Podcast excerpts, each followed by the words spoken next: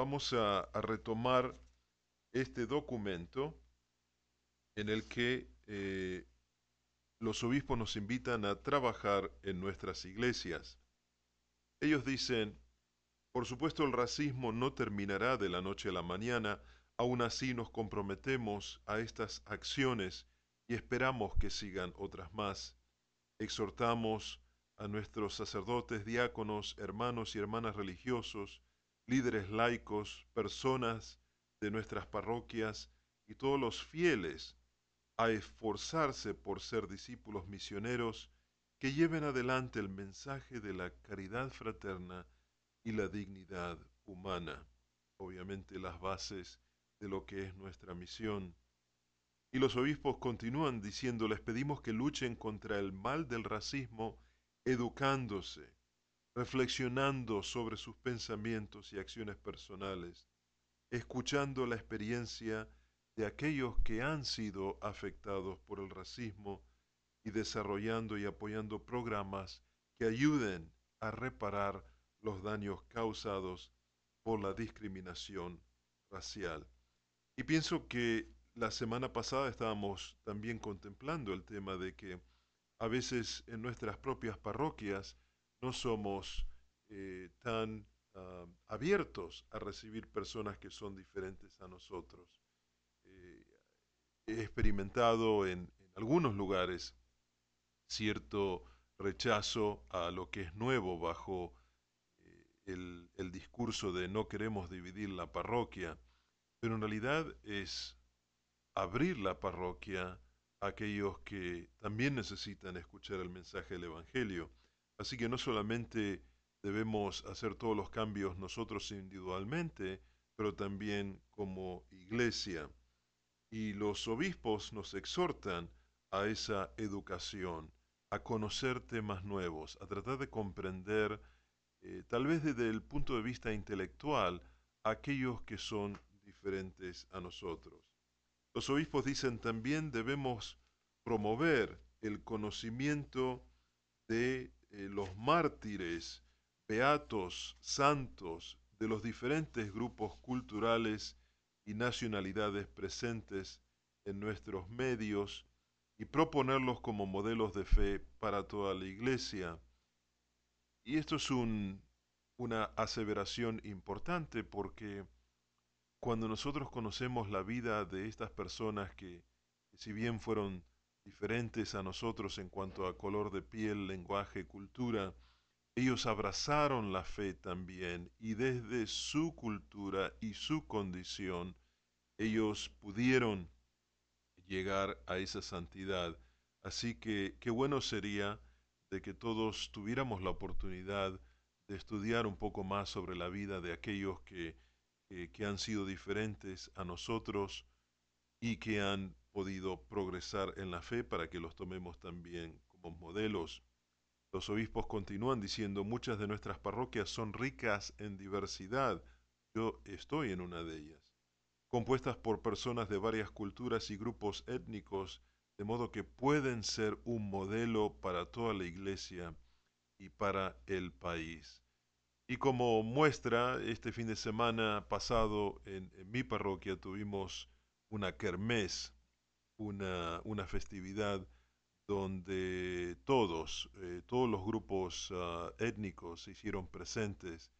Y fue maravilloso ver cómo todos se integraban en, este esfuerzo para recaudar fondos para la parroquia y cómo también se divertían, cómo bailaban juntos, eh, buscaban los denominadores comunes para, para tratar de, de encontrar ese, ese camino, ese puente entre diversas culturas para que en la diversidad también expresen la unidad.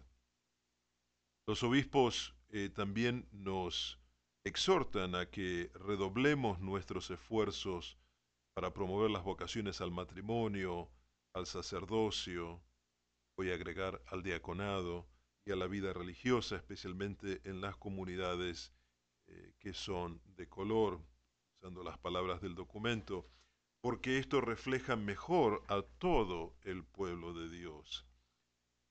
Y ellos como obispos se comprometen a predicar con regularidad homilías dirigidas a la cuestión del racismo y su impacto en nuestros hogares, familias y vecindarios, particularmente teniendo en cuenta ciertos días festivos y fiestas nacionales. Y ellos piden a los sacerdotes y diáconos que hagan lo mismo. De hecho, eh, es, es, algo que está fresco en nuestras mentes debido a, a estas dos uh, masacres que ocurrieron este fin de semana pasado en El Paso y en Ohio. Y sí, tenemos que enfrentar ese tema del racismo porque fue el racismo lo que provocó estos, estas tragedias y tenemos que enfrentar el tema de frente, no podemos hacerlo de costado o tratando de de alguna manera insinuar que estamos en contra del racismo. También los obispos llaman a los teólogos a que nos ayuden a abordar estas cuestiones, porque en esta tarea es esencial comprender y ayudar a otros a ver cómo el racismo nos disminuye a todos, a la sociedad en conjunto, y no solo directamente a los que están afectados por este mal. Cuando tengo la oportunidad de enseñar sobre la fe, especialmente a los adultos que se acercan para el sacramento de la confirmación, el proceso de rica, me gusta siempre indicar de que el pecado afecta en tres direcciones. Afecta a nuestra relación con Dios, afecta a nuestra relación con nosotros mismos y también afecta a aquellos que nos rodean. Así que no podemos decir de que el racismo no nos afecta, porque si un miembro del cuerpo de Cristo está afectado por ese racismo, todo el cuerpo sufre al mismo tiempo. Los obispos también nos invitan a cambiar estructuras eh, ellos dicen que el racismo solo puede terminar si enfrentamos las políticas y barreras institucionales que perpetúan y preservan la desigualdad económica y social que aún vemos a nuestro alrededor. Y por eso ellos piden, los obispos, a los miembros del cuerpo de Cristo, que se unan a otros para defender y promover políticas a todos los niveles que combatan el racismo y sus efectos en nuestras instituciones cívicas y sociales. Y aquí entramos, obviamente, en lo que es el tema de la doctrina social de la Iglesia y la, la importancia de que todos nosotros seamos ciudadanos con responsabilidad, no solo católicos con responsabilidad, pero ciudadanos con responsabilidad, que nos permitamos y permitamos a otros a que a través de la fe puedan influenciar a los políticos, a las autoridades electas, a todos aquellos que tienen una posición de gobierno, sea local, estatal o federal, para que implementen eh, políticas y estructuras y leyes que rechacen el racismo y que promuevan la unidad del ser humano. El, el Papa Francisco dijo, también en el mundo desarrollado, las consecuencias de estructuras y acciones injustas aparecen con mucha evidencia.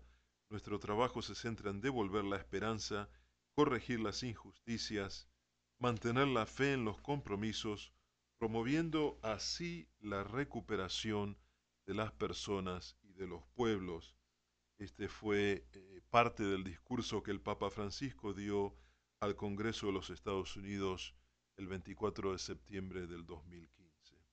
Muy importante las palabras del Santo Padre. Y ciertamente no podemos realizar esta tarea solos necesitamos un llamado a todos, especialmente a todos los cristianos y personas de otras tradiciones religiosas, dicen los obispos, a ayudar y reparar la brecha causada por el racismo que daña a la familia humana. y ellos exhortan a la cooperación ecuménica e interreligiosa porque es fundamental en momentos claves de nuestra historia. Por ejemplo, cuando fue la abolición de la esclavitud y durante la época de los derechos civiles. Eh, estos ah, eh, liderazgos formados en los derechos civiles, y reconocemos al reverendo Martin Luther King Jr., él invitó a la cooperación ecuménica e interreligiosa, porque en este nivel estamos unidos. Sabemos de que el racismo y la opresión del ser humano es realmente contraria a lo que es la fe del cristiano y también otras fe que tal vez sin ser cristianas apoyan a la dignidad del ser humano. Por eso también debemos tener un diálogo con aquellos que tal vez no son católicos o aquellos que ni siquiera son cristianos, tal vez aquellos que son musulmanes o que profesan el judaísmo. Eh, ellos también tienen valores que esfuerzan eh, o enfatizan, mejor dicho, la dignidad del ser humano. Los obispos continúan eh, con otro tema, que es la conversión de todos. Y el tema de la conversión, eh, mis queridos hermanos y hermanas en Cristo, no se refiere solamente a aquellos hechos que nos han hecho volver a la iglesia si nos hemos separado, eh, no todos experimentamos la conversión estilo San Pablo, que viene una luz y nos caemos del caballo. Podemos experimentar muchas conversiones en nuestra vida. Puede ser una conversión radical, que es la que nos haga salir de ese espacio eh, rodeado del pecado para entrar a una comunión con Dios. Pero aún al mismo tiempo, a veces teniendo esa comunión con Dios, tenemos que seguir experimentando una conversión total de corazón, así como caminamos a la santidad. San Pablo, citan los obispos, dijo, Cristo Jesús vino a este mundo a salvar a los pecadores, de los cuales yo soy el primero. Pero Cristo Jesús me perdonó para que fuera yo el primero quien Él manifestara toda su generosidad y sirviera yo de ejemplo a los que habrían de creer en Él para obtener la vida eterna. Esto es en referencia a la primera carta a Timoteo. Así que no estamos exentos de, del pecado. Obviamente nuestra naturaleza humana que aún sufre las consecuencias del pecado original, tiende a, a esa inclinación y necesitamos ese proceso de conversión continua que nos haga ser santos como el Padre es santo.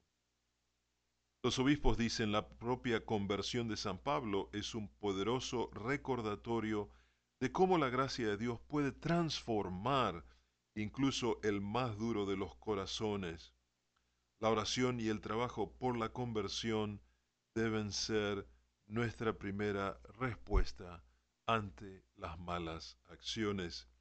A renglón seguido, los ah, obispos eh, traen a colación una frase del Evangelio de Lucas, capítulo 15, que dice, yo les aseguro que también en el cielo habrá más alegría por un pecador que se arrepiente que por noventa y nueve justos que no necesitan arrepentirse. Así que, por lo tanto, nunca debemos limitar nuestra comprensión del poder de Dios para lograr la conversión incluso de aquellos cuyos corazones parecen completamente cerrados, congelados es la palabra que usan en el documento, por el pecado del racismo. Así que nosotros como comunidad nunca debemos dejar de invitar y atraer en el amor a aquellos que eh, abandonan la fe por estos pensamientos y, formas destructivas. Y como les decía anteriormente, si un miembro del cuerpo de Cristo falla, también repercute en el resto del cuerpo de Cristo. Así que la conversión, enfatizan los obispos, es un aspecto esencial de la evangelización. Y no se trata solamente de predicar el Evangelio en zonas geográficas cada vez más vastas o poblaciones cada vez más numerosas, sino de alcanzar y transformar con la fuerza del Evangelio los criterios de juicio de la humanidad. Y esto es en referencia a la encíclica del Papa Paulo VI en Evangelii Nunciandi, el anuncio del Evangelio. Así es de que, eh, al igual que Pablo, dicen los obispos, requerimos que examinemos nuestros valores determinantes, los puntos de interés, las líneas de pensamientos, las fuentes inspiradoras y los modelos de vida, es decir, todo aquello que pueda estar en contraste con la palabra de Dios y con el designo de salvación. Y queridos hermanos, este tema de la conversión, eh, quiero también enfatizarlo con, otro tema eh, relacionado, por supuesto. Hay una, frase tal vez ah, demasiado antigua que dice, por uno que habla, sabemos que hay diez que, que no hablan, pero que piensan lo mismo o que están de acuerdo con esa persona. Entonces a veces cuando nos encontramos en nuestros trabajos, en nuestras parroquias, en nuestros vecindarios, eh, en las escuelas si vamos a estudiar, e, en cualquier ambiente donde nos desarrollemos, tal vez vamos a encontrar a una persona que la vamos a, a, etiquetar como racista por lo que hace o por lo que dice, pero sabemos que detrás de esa persona puede haber eh, otras 10 personas que, que piensen de la misma manera, pero que no lo dicen o no lo hacen por temor a, a lo que sea, ¿verdad? Pero nuestra conversión tiene que alcanzar también al corazón de esas personas que si bien no de alguna manera endosan o soportan eh, el tema del, racismo eh, públicamente, igual en su corazón necesitan conversión. Y, bueno, si vamos al tema de, lo que pasó en El Paso y en Ohio, eh, sí, estas personas fueron influenciadas por, por el pecado del racismo. lamentablemente hay otros sectores de la sociedad que también aportan a alimentar ese racismo. Entonces nuestra conversión eh, no tiene que, o, la conversión de todos no debe solamente alcanzar a aquellos que son los que actúan a través del pecado del racismo, sino a todos aquellos que promueven y que apoyan de alguna manera sentimientos racistas. Los obispos también nos hablan de nuestro compromiso con la vida y dicen, la injusticia y el daño que causa el racismo son un ataque a la vida humana. La Iglesia en los Estados Unidos se ha pronunciado de manera constante, consistente y enérgica contra el aborto, el suicidio asistido, la eutanasia, la pena de muerte y otras formas de violencia que amenazan la vida humana. Ellos agregan, no es un secreto que estos ataques a la vida humana han afectado gravemente a las personas de color que se ven afectadas de manera desproporcionada por la pobreza y por las políticas que promueven el aborto, tienen menos acceso a la atención médica, componen el mayor número de presos y tienen más probabilidades de sentirse presionadas a acabar con sus vidas cuando se enfrentan a enfermedades graves. Como obispos, ellos dicen, afirmamos inequívocamente que el racismo es una cuestión de respeto por la vida.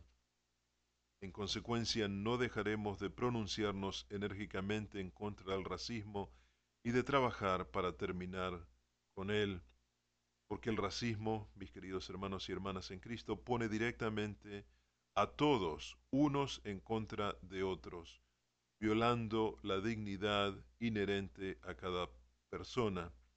El apóstol Santiago, en la carta de Santiago, dice, puesto que ustedes tienen fe en nuestro Señor Jesucristo glorificado, no tengan favoritismos. Así es de que cuando, cuando contemplamos a otros pecados relacionados. Y creo que hace dos programas atrás una persona llamó hablando sobre el aborto como una consecuencia directa del racismo o hizo referencia.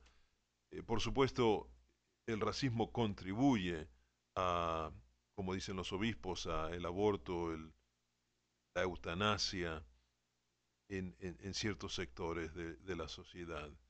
Porque a partir del momento de que una porción de la sociedad considera a otros inferiores, entonces ya pierden ese sentido de dignidad hacia el ser humano y no tienen ningún eh, empacho, como diríamos en Argentina, ah, en, no condenar, o mejor dicho, no tienen ningún empacho en apoyar eh, el aborto y la eutanasia en cuanto se refiere a personas que son víctimas de ese sentimiento racista. Así de que el pecado es el común denominador en esta situación. Así de que no solo debemos combatir eh, el pecado del aborto, el pecado de la eutanasia, el suicidio asistido, como dicen los obispos, pero también debemos combatir el tema del racismo porque ahí encontramos parte de la raíz de lo que representan los otros pecados que mencioné anteriormente. Los obispos nos exhortan también eh, a mirar hacia el futuro eh, debemos tener una idea de qué es lo que queremos hacer. No podemos solamente ocuparnos de lo que es el presente, debemos tener una proyección hacia el futuro en cuanto se refiere a este tema del racismo. Y los obispos nos dicen que hace casi 30 años San Juan Pablo II nos recordó precisamente lo que está en juego. Y él dijo en en la encíclica Evangelium Vitae, o la vida del Evangelio, que cada uno está llamado a una plenitud de vida que va más allá de las dimensiones de su existencia terrena, ya que consiste en la participación de la vida misma de Dios. Lo sublime de esta vocación sobrenatural manifiesta la grandeza y el valor de la vida humana. Y los obispos continúan diciendo que todos estamos llamados a esa vida grande, a la comunión del cielo. Y ellos hacen referencia al capítulo 7 del libro del Apocalipsis que dice, individuos de todas las naciones y razas, de todos los pueblos y lenguas, todos de pie delante del trono del Cordero. Y ese Cordero, es Cristo, nos mostró que la vida misma de Dios es amor y que el amor requiere algo de cada uno de nosotros. Y oramos, dicen los obispos, para que el lector, en este caso todos nosotros que participamos de este programa, se sumen a nosotros en la lucha por el fin del racismo en todas sus formas, para que podamos caminar juntos humildemente con Dios y con todos nuestros hermanos y hermanas en Cristo en una unidad renovada. Porque, mis queridos hermanos y hermanas, no hay lugar para el racismo en el corazón de ninguna persona. El racismo constituye una perversión de la voluntad del Señor para hombres y mujeres, cada uno de los cuales fue hecho a imagen y semejanza de Dios. Y ellos concluyen el documento diciendo, hermanos y hermanas, estén atentos, permanezcan firmes en la fe, compórtense valientemente, sean fuertes, todo lo que hagan, háganlo con amor. Y esto lo extraen de la primera carta a los Corintios en el capítulo 16. Así que mis queridos hermanos y hermanas, así como nosotros concluimos la lectura de este documento, sabemos que hemos aprendido mucho a través de él mismo.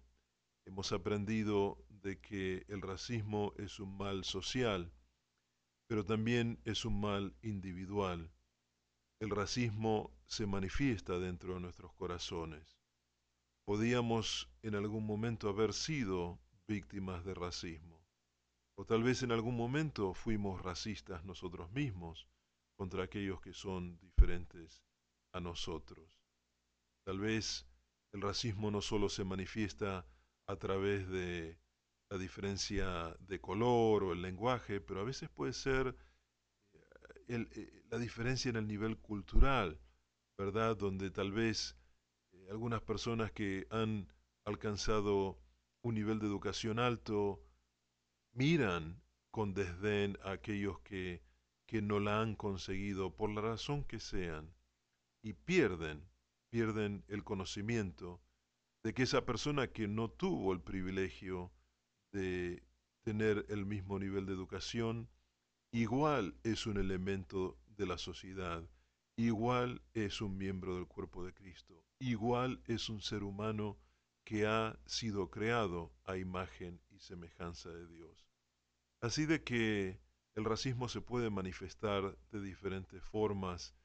Obviamente lo vemos más de cerca cuando tratamos eh, de, temas de otros grupos étnicos, de otras culturas. Eh, sin ir más lejos, volvemos a citar la tragedia de, del Paso, Texas, este pasado fin de semana, donde se pudo comprobar fehacientemente de que la motivación del acusado por, por, este, por este crimen es, fue, fue, mejor dicho, influenciado por sus ideas racistas, ideas que rechazaban al, al hispano solamente por ser hispano, no por ser otra cosa. Y los hispanos y los afroamericanos y los europeos y los orientales y, los árabes y cualquier otra cultura que, que traigamos a nuestras mentes, también son seres humanos que merecen ser tratados con dignidad, que merecen que ellos también gocen de todas las gracias y todas las bendiciones que Dios les da y nosotros no debemos eh, ser un obstáculo de eh, esa gracia, no podemos ser promotores de ese pecado que se ramifica en otros pecados que acabamos de mencionar hace unos momentos. Así que hermanos, nuestra tarea es importante, nuestra tarea como personas de fe, tiene mucha responsabilidad porque todos estamos siendo llamados a, desde nuestros humildes lugares y nuestras posiciones, seamos sacerdotes, diáconos, obispos, laicos, comprometidos, eh, religiosos o religiosas, eh, personas que solamente van a misa una vez a la semana o, fieles que, que se acercan a Dios todos, todos debemos tomar esto muy seriamente. Debemos hacer todo lo posible para erradicar el pecado del racismo. Yo sé, tengo conocimiento que muchos de nuestros radioescuchas han sido víctimas del racismo y también deben tener mucho dolor por eso. Deben tener mucho dolor porque se identifican con las víctimas también de estas tragedias del fin de semana pasado, porque comparten la misma cultura, comparten la misma lengua, comparten la misma herencia que eh, ha sido transmitida de generación en generación.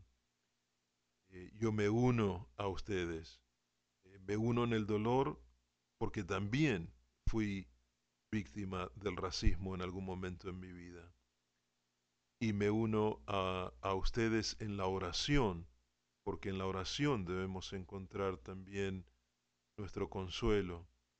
En la oración debemos encontrar la manera de no solo seguir experimentando esa conversión continua, eh, pero también debemos eh, hacer todo lo posible para que esos corazones endurecidos que en algún momento de nuestras vidas nos han sometido bajo el pecado del racismo, para que puedan encontrar un camino a Dios. Queridos hermanos, en este momento vamos a abrir las líneas telefónicas si desean llamar para aportar, para hacer un comentario. Los invito a que llamen al número de teléfono 1866 880 7136. Es un número de teléfono gratuito. Les vuelvo a reiterar, el número es el 1866 880 7136. Y cuando llamen, por favor, eh, hagan referencia a Chicago. Tienen que seleccionar Chicago para que nuestra, eh, su llamada, mejor dicho, llegue aquí a nuestra cabina. Desde el estudio de Radio María en Chicago estamos transmitiendo este programa ah, hacia todo Estados Unidos, hacia todas las, personas, hombres y mujeres de buena fe, que a través de Radio María también eh, quieren contribuir a la conversión total de los corazones de las personas de todo el mundo. Los obispos eh, también incluyeron en su documento una oración pidiendo la intercesión de María Santísima, nuestra Madre del Cielo, eh, para que ella eh, pueda con su manto protegernos, para que pueda ser el conducto por el cual aquellos que sufren de ese pecado, eh, porque lo experimentan o, porque someten a otras personas bajo el, el tema del racismo, eh, experimenten esa conversión de la que tanto hablamos. Y la oración dice así, María, amiga y madre de todos, a través de tu Hijo Dios ha encontrado un camino para unirse a todos los seres humanos, llamados a ser un solo pueblo, hermanas y hermanos entre sí. Pedimos tu ayuda al recurrir a tu Hijo, buscando el perdón por las veces en que hemos fallado en amarnos y respetarnos. Pedimos tu ayuda para obtener de tu Hijo la gracia que necesitamos para vencer el mal del racismo y construir una sociedad justa. Pedimos tu ayuda para seguir a tu Hijo, para que el prejuicio y la animosidad no infecten ya nuestras mentes o corazones, sino que sean reemplazados por el amor que respeta la dignidad de cada persona. El Espíritu de tu Hijo Jesús aliente nuestros corazones. María, Madre de la Iglesia, ruega por nosotros. Así sea. Muy bien, hermanos en Cristo, vamos a hacer nuestra primera pausa. Regresamos en un momento. Y les recuerdo el número de teléfono es el 1866 880-7136 y em, seleccionen la opción Chicago para que la llamada llegue a nuestro estudio. Gracias y ya regresamos.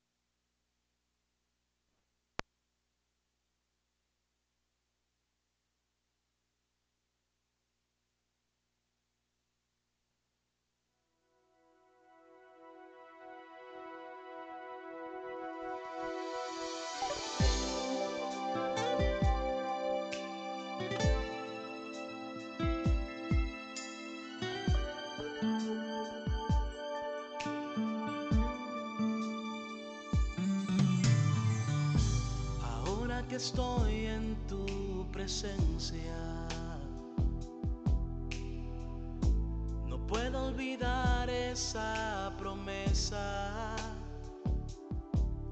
Que todo lo que te pida en oración me lo darás. Y un poquito tu atención quiero llamar. que estoy tu presencia. No puedo olvidar esa promesa. Que todo lo que te pida en oración me lo darás. Y un poquito tu atención quiero llamar. Una unción fresca de llene hoy. Que descienda tu espíritu, Señor. Que corran ríos de agua viva por todo mi interior. Y que mis solos se refleje tu amor. Una unción.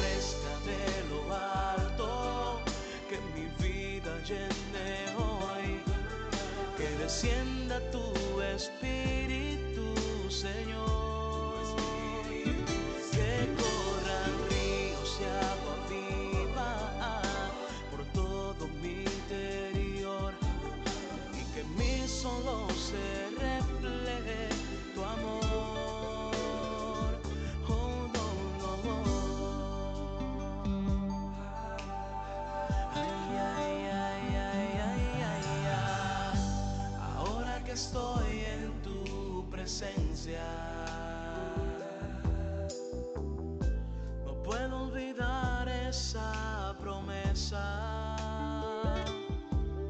Que todo lo que te pida en oración me lo darás y un poquito tu atención quiero llamar.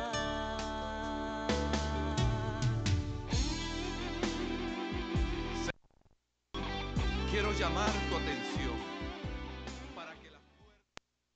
Muy bien, queridos hermanos y hermanas en Cristo, estamos de vuelta aquí en su programa El Magisterio de la Iglesia en Radio María de Chicago hacia todo el país. Son las 9.45 minutos en el centro del país, las 10.45 en el este, 8.45 en la montaña y 7.45 en el Pacífico. Yo soy el diácono Franco Foti y estoy con ustedes. Acabamos de concluir el documento eh, de los obispos eh, de los Estados Unidos eh, sobre abrir nuestros corazones a Dios, a nuestros hermanos, abrir nuestros corazones y combatir el pecado del racismo. La semana próxima vamos a comenzar un nuevo documento también de parte de la Conferencia Episcopal de los Estados Unidos. Eh, Este documento fue publicado en el 2003 y se llama Juntos en el Camino de la Esperanza, ya no somos extranjeros. Este documento es, eh, fue publicado por el tema de la inmigración y el tema de la inmigración era vigente en el 2003 y sigue siendo vigente en el 2019.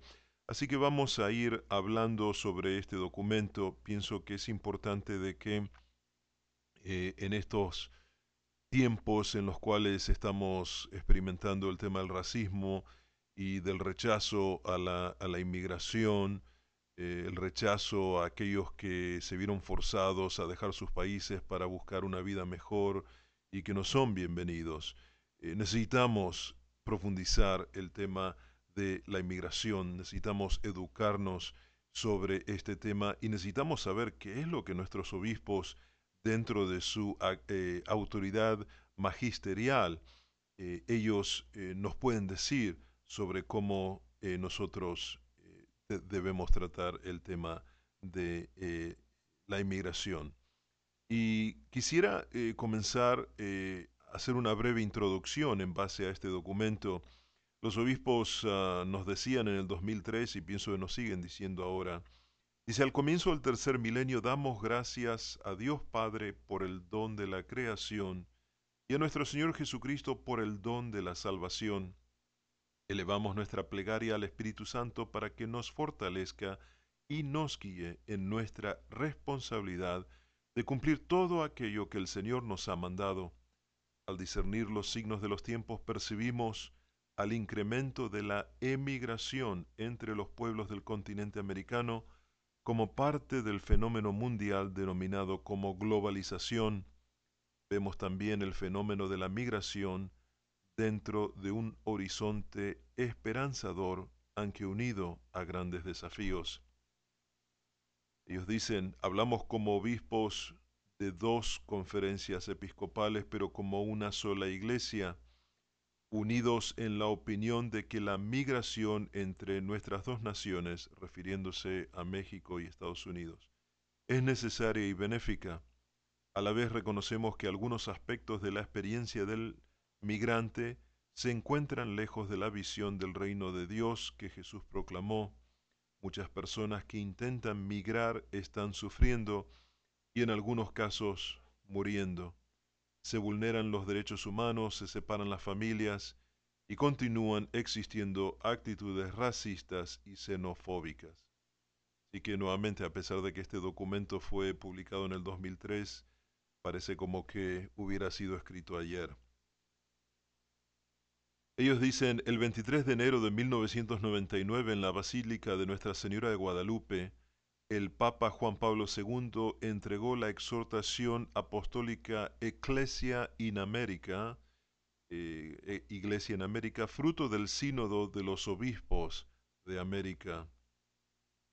En el espíritu de solidaridad eclesial iniciado en este sínodo y expresado, expresado en dicha exhortación y conscientes de la realidad de las migraciones que viven nuestras dos naciones, nosotros los obispos de los Estados Unidos y de México buscamos despertar en nuestros pueblos la misteriosa presencia del Señor crucificado y resucitado en la persona del migrante y renovar en ellos los valores del reino de Dios que él proclamó. Como obispos, pastores de más de 90 millones de católicos mexicanos y 65 millones de católicos estadounidenses, ahora ese número es superior, somos testigos de las consecuencias humanas de la migración en la vida diaria de la sociedad. También somos testigos de la vulnerabilidad de nuestros pueblos al estar involucrados en todos los aspectos del fenómeno migratorio como las familias devastadas por la pérdida de aquellos seres queridos que han emprendido el camino de la migración y los niños que viven en la soledad desde el momento que sus padres les son arrancados.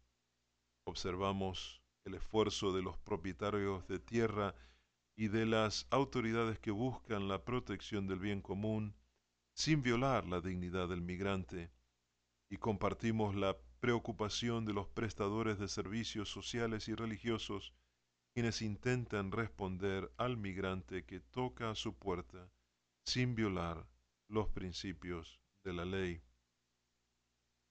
Estando los migrantes presentes en las parroquias y comunidades de nuestros dos países, vemos demasiada injusticia y violencia en su contra, y entre ellos bastante sufrimiento y desesperanza, porque las estructuras civiles y eclesiales siguen siendo insuficientes para dar respuesta a sus necesidades más elementales. Y fíjense que, eh, queridos hermanos, que, que este, este comentario aparece en el documento que acabamos de concluir, que fue publicado en el año 2018. Interesante que en 15 años realmente no ha habido cambios eh, sustanciales en las estructuras civiles y eclesiales. Así que tenemos que hacer ese examen interior como individuos, miembros del cuerpo de Cristo y también como cuerpo de Cristo, como, como iglesia, como comunidad parroquial también, eh, comunidad diocesana, eh, qué es lo que estamos haciendo y cómo lo estamos haciendo para que haya un cambio sustancial. Evidentemente 15 años en términos de la iglesia tal vez no es un tiempo prolongado, pero son 15 años en los cuales tal vez no hemos avanzado tanto. Sí reconocemos que se han hecho cosas, sí reconocemos de que eh, ha, habido cambios eh, a nivel local, tal vez, pero necesitamos más cambios, más cambios para comprender el tema del migrante y también comprender el tema del racismo que acabamos de concluir. Los obispos dicen, como comunidad en la fe nos debemos cuestionar por el trato que brindamos a los que son más vulnerables entre nosotros. Esta actitud hacia los migrantes desafía la conciencia de los servidores públicos, de las autoridades, de los que definen políticas públicas, de los habitantes de las comunidades fronterizas, y de los prestadores de servicios jurídicos y sociales, muchos de los cuales comparten nuestra fe católica. Los obispos dicen, para preparar esta carta pastoral, hemos desarrollado un proceso de dos años de duración en el que nos hemos reunido tanto en México como en los Estados Unidos con migrantes, servidores públicos, funcionarios, autoridades, promotores de la justicia social, párrocos, feligreses y líderes de comunidades. Nuestros diálogos han revelado el anhelo común de un sistema migratorio más ordenado que reconozca la realidad de la migración y promueva la justa aplicación de la ley civil. Deseamos analizar los intereses de todas las partes involucradas en el fenómeno migratorio a la luz de la doctrina social de la Iglesia y ofrecer un marco moral para aceptar, no para rechazar, la realidad de la migración entre nuestras dos naciones. Invitamos a todo católico y a toda persona de buena voluntad a que viva su fe y use sus recursos y dones para verdaderamente acoger al forastero entre nosotros. Mis queridos hermanos y hermanas, aunque este documento fue esbozado por las dos conferencias episcopales, tanto de Estados Unidos como de México, el tema migratorio nos concierne a, a, todos y a todo el mundo, porque no todos hemos venido de México, pero también somos inmigrantes. También hay personas de Europa Oriental que emigró hacia los Estados Unidos después de, de que se... Un minuto. La, la, la, cortina de hierro, la famosa pared de, de Berlín, cuando cayó el comunismo. Y, y, hemos experimentado también ese, ese tipo de inmigración. También hay un, en el lado del Pacífico hay una inmigración creciente de países orientales, ¿no? Del, del lado de Asia. Y también, por supuesto, estamos recibiendo eh, personas, eh, hermanos y hermanas que vienen de países eh, de raíz musulmán. Así que cuando hablamos de inmigración, sí ponemos énfasis en, en, los hispanos, pero también debemos tener en consideración a aquellos que emigran de un país a otro. Mis queridos hermanos, hemos llegado al final de este programa. Me ha dado mucho gusto estar con ustedes eh, los acompaño en la oración, les deseo una bonita semana y regresaré el próximo miércoles a las 9 hora del centro.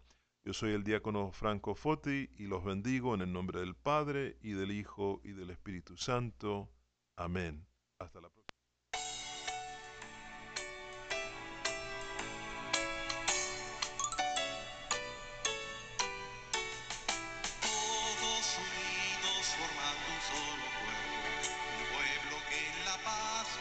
Radio María agradece su amable sintonía en este su programa Magisterio de la Iglesia.